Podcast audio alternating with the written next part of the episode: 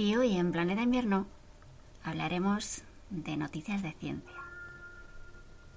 Porque hay muchas, son normalmente muy positivas. Y así desconectamos un poco de todo el horror que nos quiere meter en vena los principales grupos mediáticos. A3 Media, Mediaset. Que sí, que pasan cosas malas en el mundo, pero es que si solo nos centramos en eso, pues eh, no apetece mucho vivir, que digamos. Y entonces es necesario buscar un poco a ver qué más pasa en el mundo, porque hay muchísimas noticias buenas, esperanzadoras, y por lo que sea, pues estos principales grupos mediáticos pues no las quieren explicar. ¿Por qué está tan oscuro? Al principio, siempre está oscuro. Bienvenidas a Planeta Invierno, un programa que dije evoluciona. Hablamos de películas, de series, de libros, de poesía, de letras que son poemas. Hablamos de historia, de ciencia, de mecánica cuántica, intentamos entenderla. Hacemos audiodescripciones creativas con muy poca seriedad. Y sobre todo, reivindicamos a las mujeres relevantes de la historia, aquellas que los libros han borrado. ¿Te vienes? Y hoy, en Planeta Invierno, hablaremos de las dos caras de la luna y sus diferencias. De que el vacío no es la nada y tampoco está vacío. Y de que lo más grande es también cuántico. Hablaremos de que en Canarias han detectado una explosión de una estrella vampiro, de que en Neptuno hace fresquito y de que han detectado un precursor del mundo de ARN en el medio interestelar. Empezamos. El vacío no es la nada. Y tampoco está vacío.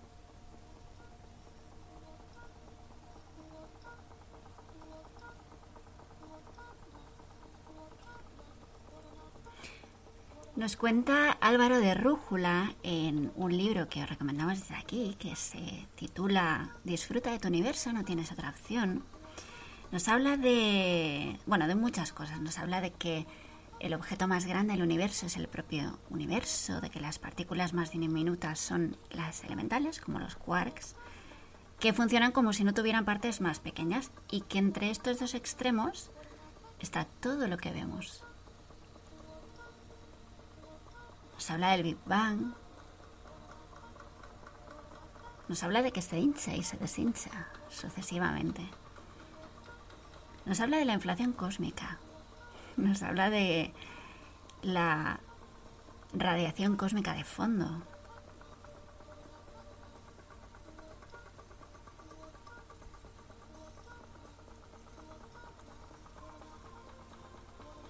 Nos habla de las ondas gravitatorias, de la relatividad general de Einstein, que es la teoría inflacionaria. ¿Qué es eso? Un grano de arena. Es todo lo que queda de mi gran imperio.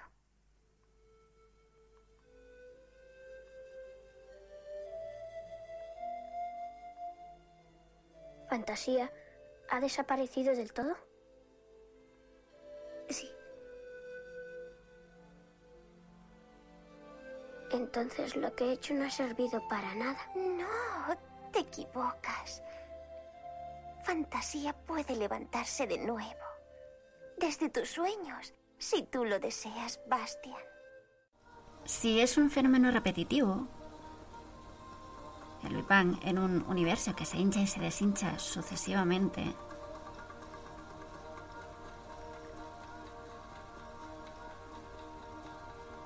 cabe preguntarse qué había antes. Pero, ¿y si antes del Big Bang no hubo nada? ¿Y si fue algo que ocurrió una sola vez? Que se sepa ciencia cierta, ambas posibilidades son compatibles con lo que se sabe ahora. Que lo sepáis. Y justo tras el Big Bang se produjo la inflación cósmica. Para que nos entendamos, la inflación es la expansión acelerada y exponencial del universo. Hubo una inflación primordial que tuvo lugar de forma muy breve, pero mucho, en muchísimo menos de un segundo.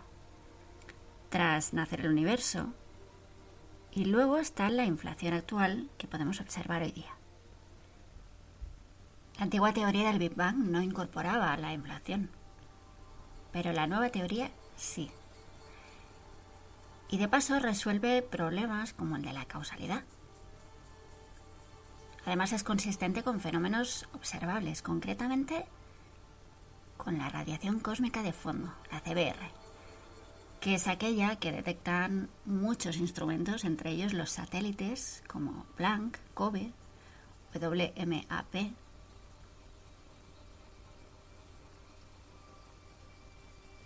La inflación explica cómo el universo visible es una porción causal del universo. ¿Y esto qué significa? Que en el pasado todas sus partes estuvieron en contacto entre ellas. Intercambiaron materia y energía velocidades iguales o inferiores a la de la luz. Y de esta manera lograron equilibrar sus temperaturas y pudieron llegar a tener propiedades muy parecidas. Eso explica por qué hoy vemos la radiación cósmica tan uniforme. La teoría inflacionaria es la relatividad general de Einstein, añadiéndole un poco de mecánica cuántica aplicada a un universo que se expande, como decimos, inflacionariamente. Es consistente con lo que se observa.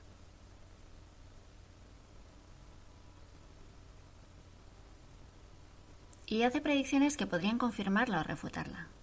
Una de estas predicciones es la existencia de ondas gravitatorias, las vibraciones del espacio-tiempo. Esas ondas gravitatorias generadas durante la inflación y que se buscan incansablemente. La teoría inflacionaria explica cómo las cosas más grandes que hay en el universo, pues esas irregularidades que observamos en la radiación de fondo y las estructuras consecuentes, como las galaxias, pudieron tener su origen durante la inflación en fluctuaciones cuánticas, es decir, breves cambios locales en la densidad de energía, debidos, ojo ahí, al principio de incertidumbre de Heisenberg.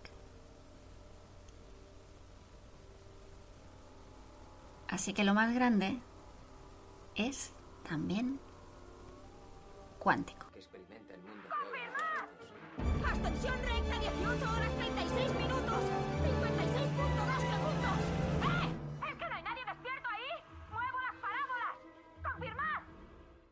Conocemos por el momento todas las partículas elementales que predice el modelo estándar. De las últimas es la del bosón de Higgs. En el modelo estándar, las partículas elementales están definidas por su masa, su carga y su spin.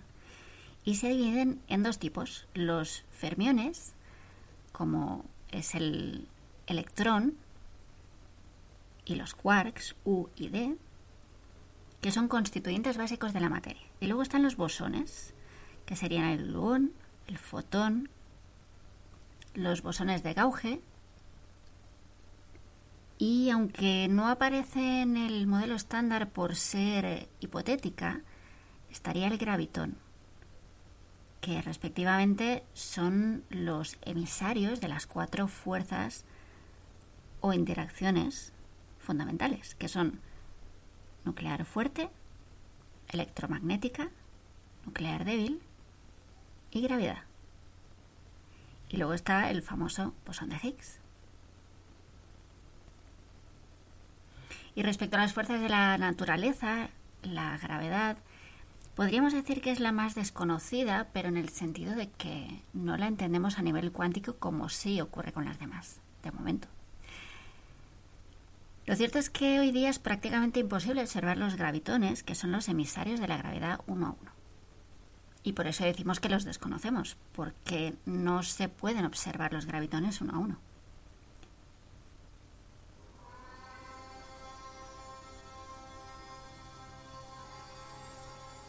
Para que lo entendamos, aquella cosa que te ata a tu asiento es un conjunto, digamos, coherente desde el punto de vista cuántico de gravitones, ¿vale? No es solo uno, es un conjunto.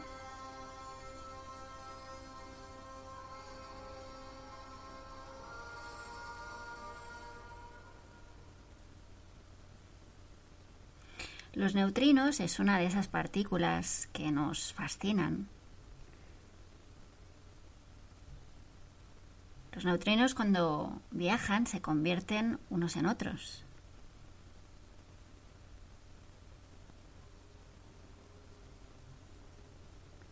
Y cuando se utilizan grandes detectores, se espera que puedan descubrir, por ejemplo, que los neutrinos conocidos, que son de tres tipos, se puedan transformar en otros que por ahora desconocemos. Pero claro, eso exigiría modificar el modelo estándar.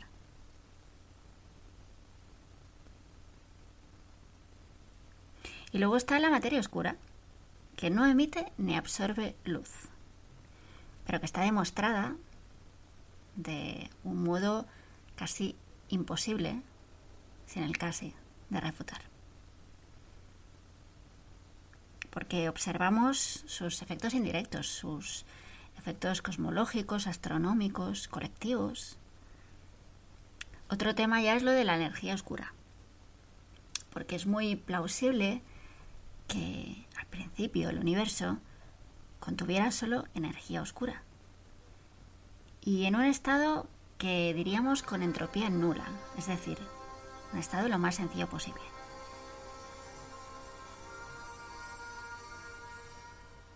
Pero esa energía oscura se acabó transformando en materia oscura y ordinaria. Y no es para nada la energía oscura que vemos ahora, alrededor del 70% del universo actual.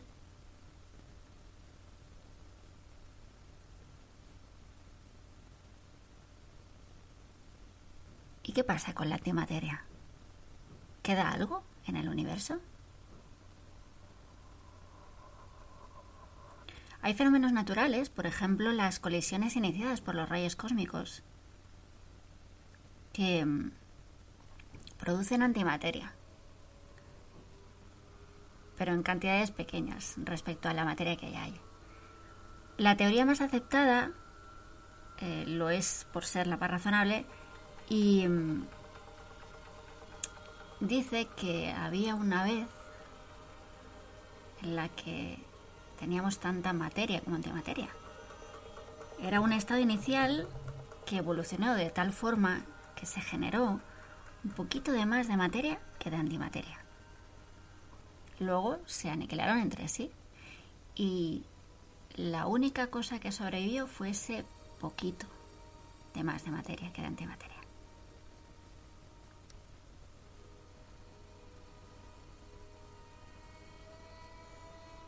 ¿Y qué pasa con la nada? ¿Existe la nada? La nada es un concepto filosófico vago que la define como la ausencia de todo lo que allí podría haber. Luego está el vacío, que es un concepto físico, algo observable. Y como ya hemos dicho, no es la nada y no está vacío. Sabemos que el campo de Higgs, que es un, campo cuántico relativista que describe el bosón de Higgs, permea el vacío. Interactúa con este no vacío y así es como las partículas elementales adquieren su masa. Y ya que hablamos del CERN, bueno, hemos hablado del bosón de Higgs, eh, es justo y necesario que hablemos del CERN y que hablemos de una cosa, que es una injusticia. Este señor Álvaro de Rújula, que es físico teórico, autor de Disfruta de tu universo, no tienes otra opción, que ha trabajado en el CERN en Suiza, ha trabajado en el ICTP de Italia, ha trabajado en Harvard, en, en universidades de Boston. Pues este señor recuerda que el experimento CMS en el CERN fue uno de los dos que descubrieron el bosón de Higgs y lo consiguió gracias al empleo de un método que propusieron cuatro de sus jóvenes colaboradores y él mismo. Algo comprobable fácilmente, publicado en la revista Physical Review y, por lo que sea, casi nadie les cita por ello. Recta 18 horas 36 minutos. 56.2 segundos. Declinación más 36 grados 46 minutos. 56.2 segundos. y la falta de espiritualidad. El campo de Higgs tiene relación con la constante cosmológica, que es el enigma cuantificable más interesante de todos los tiempos. Es la interpretación más sencilla de una observación. La densidad de energía del vacío no es nula, no es cero como se había llegado a pensar. La densidad de energía del vacío se mide principalmente de dos formas, observando con telescopios la luminosidad y velocidad aparente de recesión de explosiones estelares, supernovas, y la otra forma es mediante detectores de microondas, analizando la radiación de fondo emitida cuando el universo se volvió transparente a la luz. ¿Cómo? El universo se volvió a la luz hace unos 370.000 años. La constante cosmológica medida así equivale a la masa-energía, es decir, E igual a mc al cuadrado. Eh, pues eso, equivale a la masa-energía de 3 o 4 átomos de hidrógeno por metro cúbico. ¿Cómo? La constante cosmológica medida así equivale a la masa-energía E igual a mc al cuadrado de 3 o 4 átomos de hidrógeno por metro cúbico. ¿Qué deseo vas a pedir? No lo sé. Si no lo sabes, fantasía nunca volverá a existir. ¿Cuántos deseos puedo pedir? Tantos como quieras. Y cuantos más deseos pidas, fantasía se irá haciendo cada vez más grande. ¿De verdad? Prueba. Por cierto. Por cierto. ¿Habéis notado que es la misma actriz de doblaje, verdad? ¿Lo habéis notado o no? Es la misma chica. Que dobla a Díaz también. Mira, ya que estamos, es la grandísima Nuria Mediavilla. Y de paso os digo también los actores de doblaje que salían en la historia interminable. Porque seguro que tenéis en la cabeza las voces. Seguro, me juego lo que queráis. A Bastian Baltasar Books, que también le hemos escuchado ahora en el corte. Albert Trifol Segarra. Al señor Coreander, el de la librería, Joaquín Díaz. El gran Joaquín Díaz. Atreyu era José Luis Mediavilla. Fuyur, Francisco Garriga. Y Mork, el lobo, Camilo García. El come piedras, el maravillosísimo José María Alarcón. Y el oráculo del sur era María Luisa Solá. Tenemos también a Luis Posada Mendoza, que le ponía voz al científico Engiwuk. Tenemos a Ernesto Aura, que doblaba al padre de Bastian. Tenemos a Claudia García, a Pep Sais. Luego no me diréis que, que no mola el doblaje. Porque os corto la cabeza. Os corto la cabeza. Y luego las manitas, los dedicos. Primero los dedicos del pie, los pequeñicos. Y, y luego el dedo gordo de las manos. Entonces mi primer deseo es...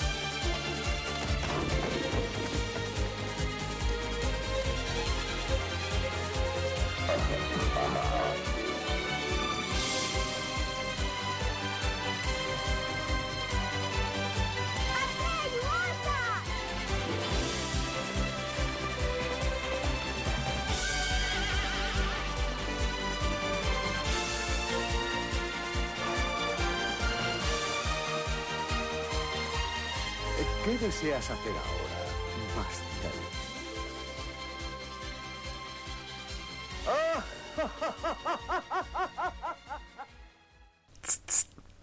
Oye, tú, escucha. Han detectado una estrella vampiro. La explosión. Desde Canarias. Esta noticia es del 18 de abril de 2022. Ver, para entender un poco esta noticia, veamos, las novas, ¿qué son? Fenómenos estelares explosivos que se producen en sistemas binarios de estrellas en los que una de las componentes es una enana blanca. Una enana blanca es el denso núcleo de una estrella de tipo solar que ha expulsado su atmósfera. ¿Hasta aquí bien? ¿Lo repito? Novas, fenómenos estelares explosivos, se producen en sistemas binarios de estrellas en los que una de las componentes es una enana blanca. ¿Y qué es una enana blanca? Un denso núcleo de una estrella de tipo solar que la atmósfera ha expulsado. Oye, pero las atmósferas se tiran pedos. La enana vampiriza el material de su estrella compañera que se acumula y forma una capa de hidrógeno superficial. Y cuando alcanza cierta masa crítica se desencadena una explosión termonuclear, chaval. Termonuclear. Yo quiero hacer un llamamiento desde aquí a todos los cantautores, cantautoras, músicos que hagan pop también. Pero creo que es más para cantautores esto. Por favor, os lo pido. Por favor. Espera, voy a poner. Voy a intentar poner voz de niña pequeña. Para, para pedigüeñar, ¿sabes? Para pedir por favor algo y dar pena. Por favor, podéis hacer canciones con estas noticias de ciencia, por favor. Oye, nena. Uy. Nena. ¿Ya hay Aurelia? ¿Qué hace aquí? Pero todo esto que estás contando, eh, ¿sirve de algo para hacer croquetas esto? ¿Cómo croquetas? De... Sí, porque como estás hablando de cosas de la materia y de la energía, he pensado que a lo mejor te referías al, al horno. Y como estás hablando de vacío y de la nada,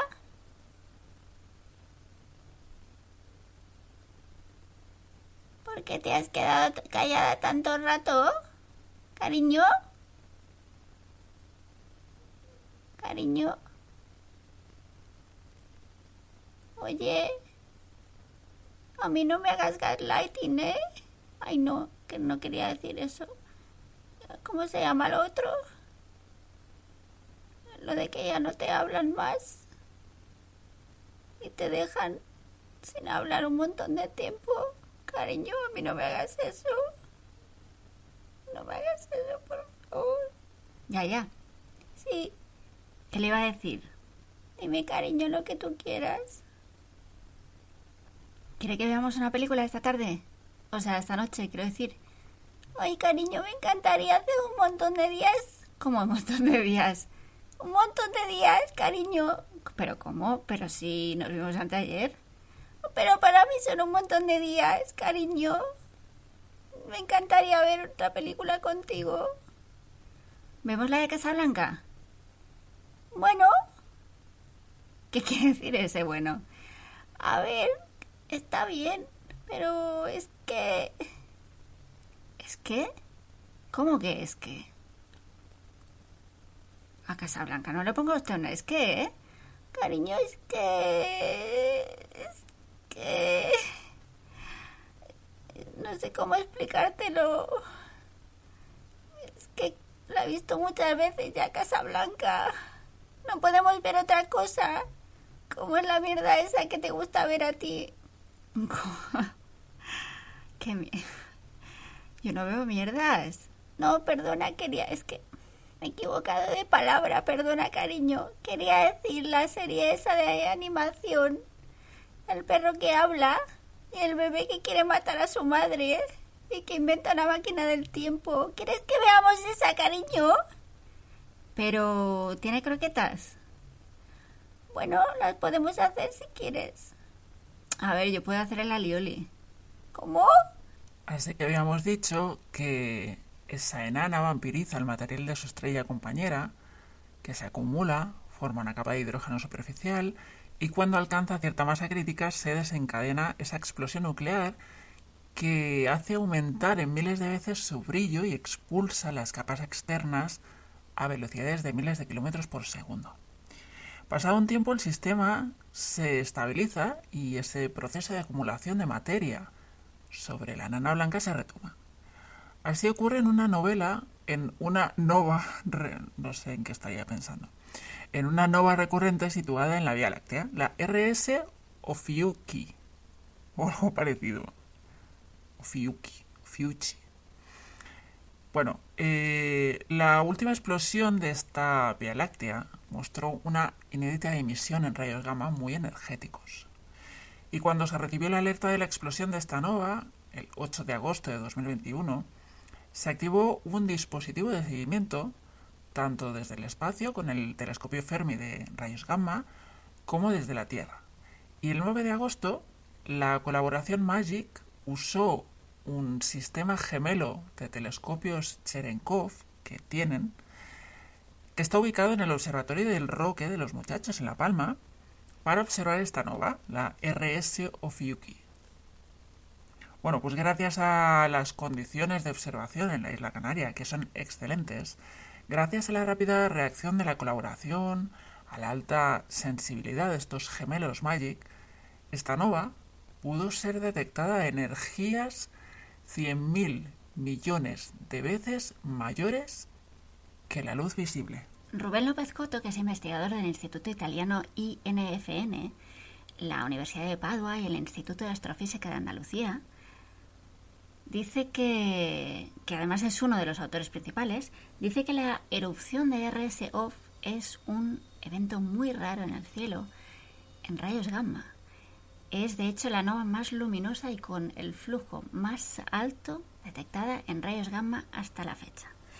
Y casualmente la pudieron observar justo a tiempo. Os repito la movida, porque es que es una movida, ¿eh? La nova esta, la nova esta, la... a ver, ¿cómo se llamaba esta? La RS Ophiuchi. Ophiuchi pudo ser detectada a energías 100.000 millones de veces mayores que la luz visible.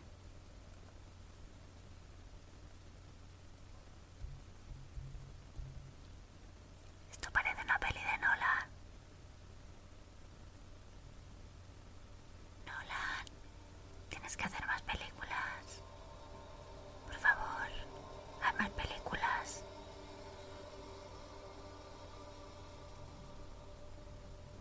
Y no explicas tanto. No hace falta que expliques tanto. El también pudo comprobar que la explosión fue lo suficientemente energética como para producir fuertes ondas de choque en el medio que rodeaba el sistema estelar. Estas ondas son las encargadas de acelerar las partículas subatómicas presentes en el medio interestelar hasta velocidades cercanas a la de la luz. En este caso de esta nova, el modelo que mejor describe las observaciones de Magic y de otros telescopios sostiene que los rayos gamma de muy alta energía son producidos por protones. Protones. ¿Os acordáis lo que eran los protones? Partículas cargadas positivamente que constituyen los núcleos de átomos de hidrógeno. Hola, soy yo, Toc Toc. Esto, ¿tienes... eh, ¿Tienes mi pasta? ¿Eh? Sí, te lo pagaré pronto. Sí, en fin, una sugerencia. Eh, ten el dinero mañana y no habrá problemas. ¿Eh? Sí, 24 horas. ¿Por qué? ¿Qué pasa en 24 horas? Pues no lo sé, no soy vidente. Solo digo que será mejor para todos que mañana tengas la pasta. Sí, vale, veré lo que puedo hacer. Bien, bien, estupendo. Eh, ¿Cómo va todo lo demás? Bien. Genial, genial. Hasta luego. No lo olvides. No, no lo olvidarás. Por su parte, Alicia López Oramas, que es investigadora del Instituto de Astrofísica de Canarias, afirma que este trabajo ha identificado las novas como un nuevo tipo de fuentes de rayos gamma muy energéticos. Y de esta forma se ha abierto una nueva línea de investigación en la astronomía de rayos gamma de muy alta energía. Aunque las erupciones de novas son menos energéticas que las supernovas, en las que, como sabéis, una estrella muere en la explosión, también son mucho más frecuentes. Y los resultados que se han obtenido lo que indican es que aunque la mayoría de los rayos cósmicos que permean la Vía Láctea se generan en otras fuentes. Las NOAs pueden ser aceleradores de protones muy eficientes.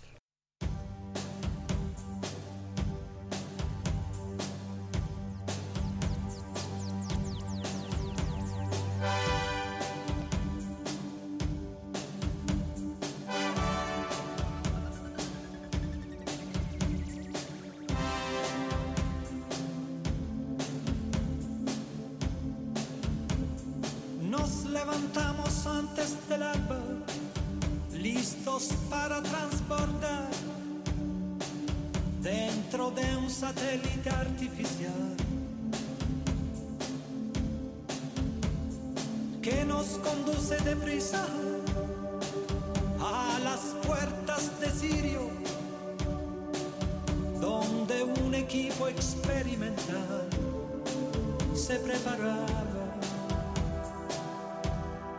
al largo viaje.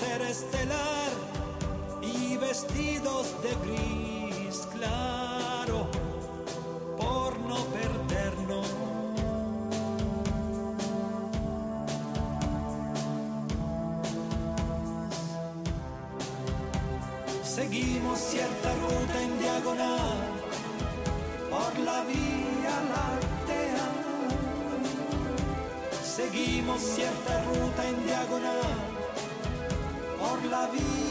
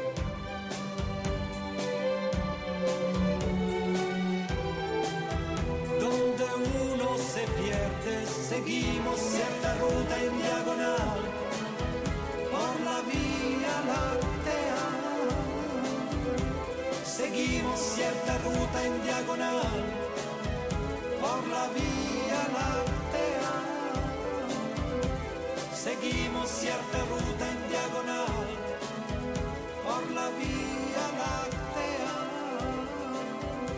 Seguimos cierta ruta en diagonal.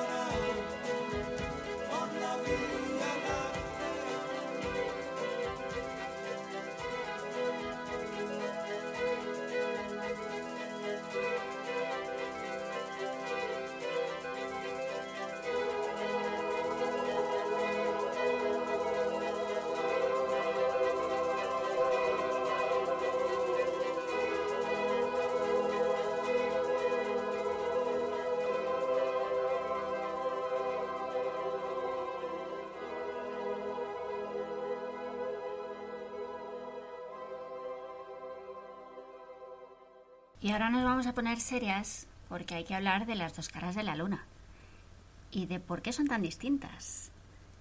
La única cara de la luna que podemos ver desde la Tierra es muy diferente a la opuesta.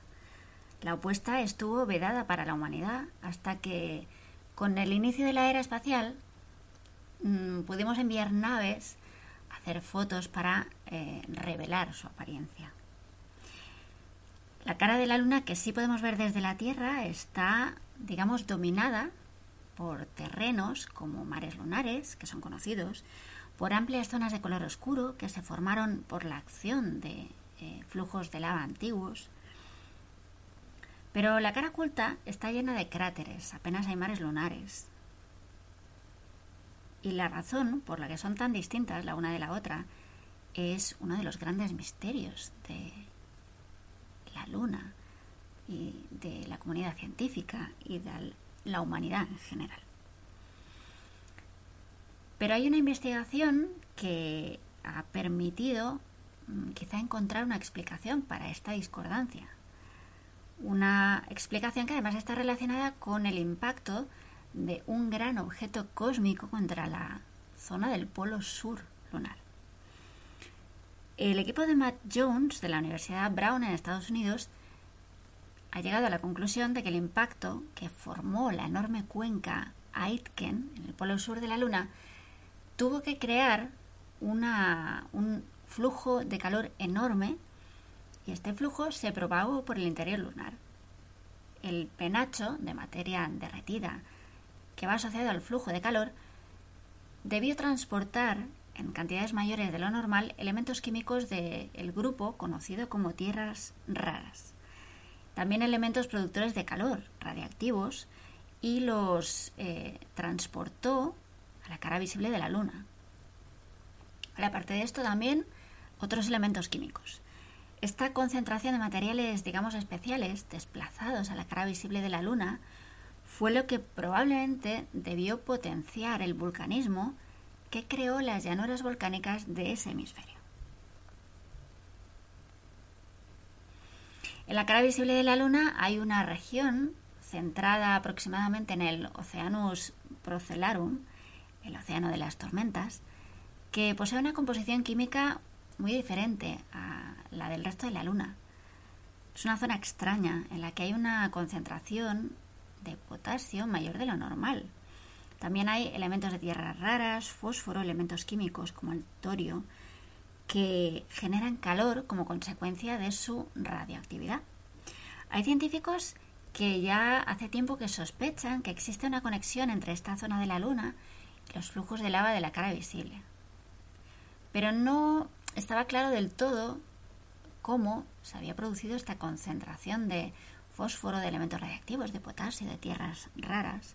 Bueno, pues este nuevo estudio ofrece una explicación relacionada, ya decimos, con la cuenca Aitken del Polo Sur lunar.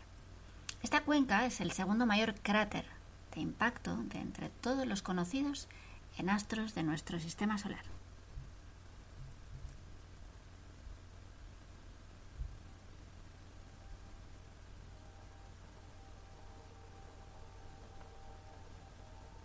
En este estudio, la comunidad investigadora realizó simulaciones por ordenador de cómo el calor generado por un impacto gigante alteraría los patrones de convección en el interior de la Luna. Y cómo eso podría llegar a, digamos, redistribuir este material eh, del que estamos hablando. La comunidad cree que este material es representativo de la última parte del manto que se solidificó tras la formación de la Luna. Probablemente formó la capa más externa del manto, justo debajo de la corteza lunar.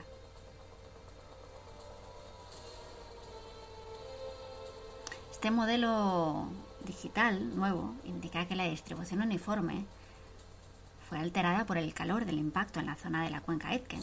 Los previos sugerían que debería estar distribuido más o menos uniformemente en el subsuelo. Pues a raíz del impacto, según este modelo nuevo, este material del manto se vio catapultado hacia el exterior, transportado hacia fuera de la zona de la cuenca Aitken como si fuera una ola y tú fueras un surfista. Según el penacho de calor se extendía por debajo de la corteza lunar, este material del manto se fue desplazando por la luna hasta llegar a la parte principal de la cara visible.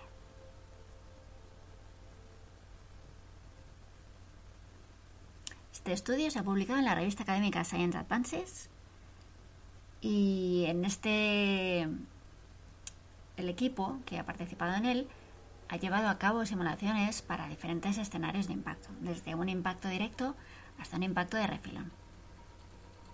Cada uno de ellos produjo diferentes patrones de calor y movilizó material en, di- en distintos grados, pero todos los escenarios crearon concentraciones de todos estos materiales en la cara visible. Y eso coincide con la anomalía química de la región centrada en el Oceanus Procellarum. Y habréis oído hablar también pues de que, como dice Ángel Martín, hay que coger una rebequita si quieres ir a Júpiter porque hace fresquibiri. Ha, ha habido cambios en la temperatura. Un equipo internacional de astrónomos ha utilizado telescopios terrestres para medir las temperaturas atmosféricas de Neptuno durante un periodo de 17 años. Y los autores han topado con una sorprendente caída en las temperaturas globales de Neptuno, seguido de un calentamiento brutal en su polo sur. Algo inesperado para el investigador y postdoctoral asociado en la Universidad de Leicester, Reino Unido, Michael Roman, que es el autor principal del estudio. Afirma que ya que han estado observando Neptuno durante el inicio de su verano austral, lo cierto es que esperaban que las temperaturas se hicieran lentamente más cálidas, no más frías. Neptuno, igual que la Tierra, experimenta estaciones mientras orbita alrededor del Sol. Sin embargo, una estación de Neptuno dura alrededor de 40 años. 40 años. Y un año de Neptuno dura 165 años terrestres.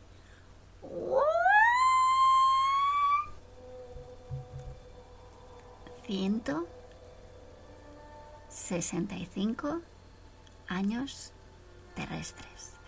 El hemisferio sur de Neptuno lleva en verano desde 2005 y los astrónomos estaban ansiosos por ver cómo cambiaban las temperaturas después de ese solsticio de verano del sur. Observaron eh, unas 100 imágenes, imágenes térmicas infrarrojas de Neptuno, captadas, ya decimos, durante un periodo de 17 años, pues para intentar reconstruir las tendencias generales en la temperatura del planeta, con un nivel de detalle sin precedentes. Y los datos mostraron que, a pesar del inicio del verano austral, la mayor parte del planeta se había ido enfriando en las últimas décadas. La temperatura promedio global de Neptuno se redujo en 8 grados centígrados, y eso entre 2003 y 2018.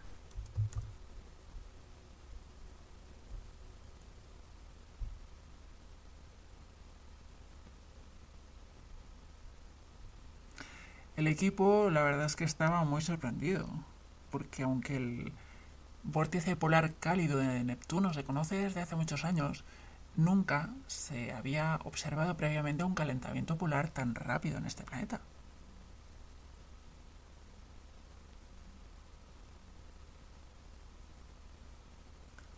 El equipo midió la temperatura de Neptuno usando cámaras térmicas que funcionan midiendo la luz infrarroja emitida por objetos astronómicos. Para el análisis, el equipo, cuyo coautor es Glenn Orton, que es investigador del Laboratorio de Propulsión a Chorro de la NASA en Estados Unidos, dice que eh, bueno, combinaron todas las imágenes existentes de Neptuno recopiladas en las últimas dos décadas por telescopios terrestres. Estudiaron la luz infrarroja emitida desde una capa de la atmósfera de Neptuno llamada estratosfera. Y eso permitió al equipo construir esa imagen de la temperatura de Neptuno y de sus variaciones durante parte de su verano austral. ya que Neptuno está a unos 4.500 millones de kilómetros de distancia, ya que es muy frío, porque tiene una temperatura promedio de alrededor de 220 grados centígrados bajo cero. Lo cierto es que no es fácil medir su temperatura desde la Tierra. Es un tipo de estudio solo posible con imágenes infrarrojas sensibles de grandes telescopios, como por ejemplo el, VLT, que pueden observar Neptuno con claridad. Y según afirma Lake Fletcher, que es profesor de la Universidad de Leicester y miembro de este equipo de investigación, estos, este tipo de telescopios solo han estado disponibles durante los últimos 20 años.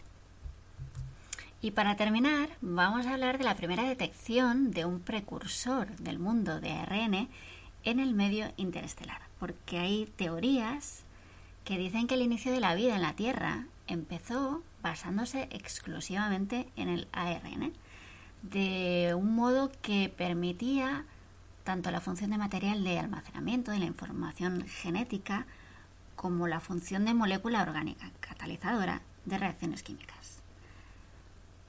Solo después el ADN tomó el papel que le ha situado como componente fundamental de la vida. ¿Vale? Entonces, eh, conocemos como el mundo de ARN a este, digamos, escenario inicial que estaba, por así decir, monopolizado por el ARN. Bueno, pues hay un equipo internacional liderado por Víctor M. Rivilla, investigador de Ramón y Cajal, del Departamento de Astrofísica del Centro de Astrobiología, adscrito al Consejo Superior de Investigaciones Científicas, el CSIC, y también al Instituto Nacional de Técnica Aeroespacial, el INTA, en España, todas ellas, que bueno, ha presentado la primera detección, como decimos, en el medio interestelar de un precursor clave del mundo de ARN. Estamos hablando del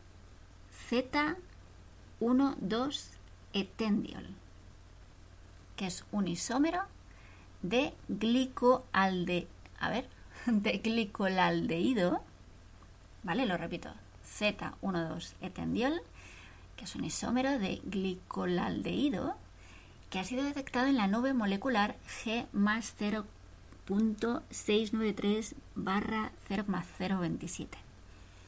Bueno, esta nube molecular está situada en el centro galáctico. Su relevancia en el origen de la vida se debe a que se trata de un precursor, como decimos, en la cadena de reacciones que conduce a la formación de los azúcares de mayor complejidad, que a su vez pudieron haber sintetizado las primeras moléculas de ARN. Pero qué movida, ¿no, tía? Pero qué movida. A ver si digo bien esto. Es el cuarto isómero de C2H4O2 detectado en el medio interestelar. Tras el hallazgo del ácido acético, del formiato de metilo y del glicolaldeído.